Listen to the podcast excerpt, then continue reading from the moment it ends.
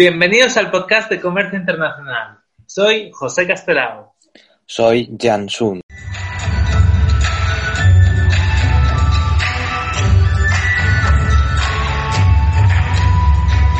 En este podcast hablamos de comercio internacional, inversión internacional, diplomacia internacional, cooperación internacional y tecnología, que también es internacional. En resumen, hablamos de cómo salir al mercado exterior con éxito y sobre todo qué errores se deben evitar. Antes de empezar este podcast, nos gustaría explicaros quiénes somos. Bueno, ¿quién empieza? ¿Empiezas tú, ya? Venga, dale tú, José. Bueno, pues yo estudié el grado en Administración y Dirección de Empresas y años más tarde completé mi formación con un máster de Comercio Internacional.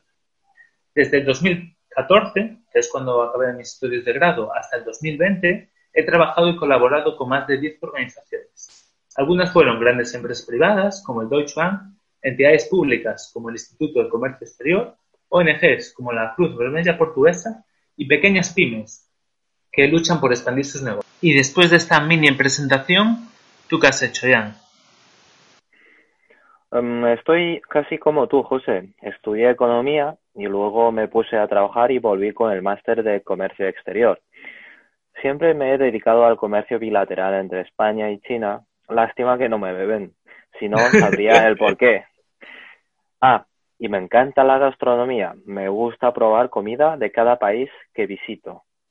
Sí, a mí también. Además, recuerdo cada experiencia internacional con una comida.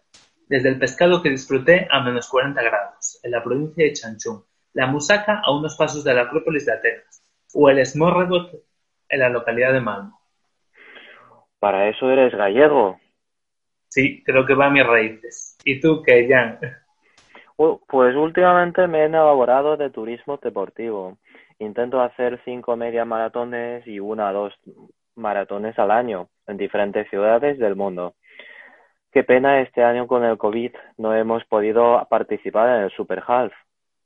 Sí, lo del Super Half fue una lástima. Menos mal que nos apuntamos, eso sí, sí. Y a ver si podemos ir al Super Half de Valencia en 2021.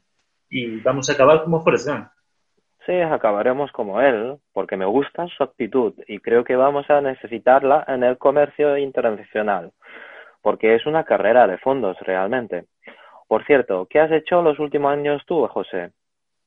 Bueno, en los últimos dos años he conocido las vicisitudes e historias de más de 350 empresas. Es decir, que cada dos días conocí una nueva historia empresarial. Bravo, ya por una empresa al día, José. Pero creo que es el momento de que paremos de hablar de nosotros y que hablemos de nuestro objetivo con este podcast. Sí, ¿y qué hemos observado ya? ¿Qué entendemos de comercio internacional? Mucha gente lo primero que piensan es vender al extranjero. Sí, pero solo es la punta de iceberg. No es solamente un intercambio comercial de bienes y servicios, sino una relación entre personas y culturas. Así es. A esto lo podríamos denominar amistad, unión, reciprocidad entre las partes o mi preferida, cooperación. Veréis. Este es un gran problema que tienen las empresas españolas y España en general. Piensan que sus productos van a arrasar con la competencia y se van a comer el mundo. Y al final esto no sucede así. Estoy seguro que si algún día España entiende este concepto, se convertirá en uno de los países más prósperos del mundo. Siempre y cuando trabajemos cooperando y bien unidos, porque hoy no competimos en nuestra casa, sino en el exterior. Por eso hay países más fuertes y otros no tanto. Los españoles no podemos quedarnos de brazos cruzados. Totalmente. Y tenemos aquí unos datos de las pymes españolas. Y aunque la propensión a internacionalizarse es muy diferente a lo largo del territorio español, por ejemplo, en Aragón, más del 40% de las pymes mandan sus productos al exterior, mientras que menos de un 5% lo hacen en Castilla-La Mancha y menos de un 13% en Madrid, o el 13% de las pymes españolas. Del 47% de las pymes españolas que exportan, más del 97%, 97% lo hacen a otros mercados europeos. Eso sí, Pienso que exportar a Europa es como en los Estados Unidos vender en otros estados. Debemos pensar cómo vender desde España a los países extracomunitarios y que otros países europeos nos suministran. Eso es. Los datos están muy bien para reflexionar, pero en muchas ocasiones es más importante pensar que calcular. Y además, si tú vendes en España y exportas a Portugal, Francia o Italia, al final tampoco diversificas mucho el riesgo. Todo en esta vida es de sentido común. Y por lo tanto, si os pregunto, ¿cuál es la región que más va a crecer en los próximos 10 años? ¿Cuál pensáis que es? Mm, ¿Asia puede ser? Exactamente, porque directa o indirectamente vuestra respuesta va a terminar en Asia, porque hoy todos los caminos llevan a Pekín. ¿Y que no queréis exportar a China por el idioma o las regulaciones? Pues podéis hacerlo a Corea o a Japón. ¿Que queréis una cultura más similar a la española o latinoamericana? Filipinas. ¿Que preferís algo más occidental? Singapur. En Asia hay de todo y para todos.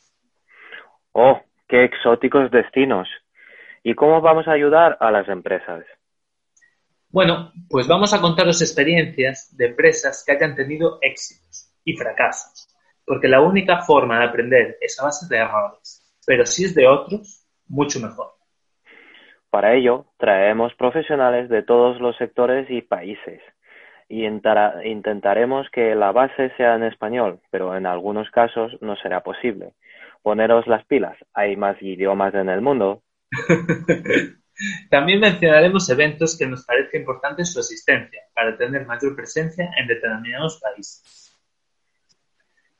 Y queremos aclarar que el objetivo de este podcast es ayudar a las personas y empresas a hacer de este mundo que parece tan grande un poco más cercano y fácil.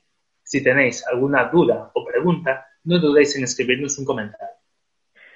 Está muy bien todo esto, pero José, ¿cómo le llamaremos a este podcast? Pues, ¿cómo lo llamamos? Ha llegado el momento más emocionante del primer episodio. Jan tiene una bolsa con ocho papeles, porque el ocho es el número de la suerte en China, y cada uno con un posible nombre del programa. Bueno, Jan, ¿estás preparado? Saca el papelito. El papelito pone Gambey. ¡Vamos! Bueno, la verdad es que lo estaba pasando un poco mal, porque hay nombres que no me gustaban nada para el programa. Otros que me daban un poco igual, pero Campey estaba entre mis favoritos. Pero ya, para quienes no lo sepan, ¿qué significa Campey? Pues Ganbei en los países de Asia Oriental, tanto Corea del Sur, Japón como China, significa chin chin, cuando haces el brindis. Sí, pues chin chin por las relaciones internacionales. Si te gusta este podcast y piensas que puede ser de utilidad para alguien, no dudes en darle a like y compartirlo. Y piensa que nuestros primeros episodios tal vez no salgan perfectos por falta de medios técnicos o porque estamos empezando. Pero sé persistente y no nos abandones. Bueno, Jan, ¿te queda algo en el tintero que quieras compartir? Not today. Continuamos en el próximo programa con una empresa del sector alimentario. Un abrazo desde Galicia. Y un saludo desde Barcelona.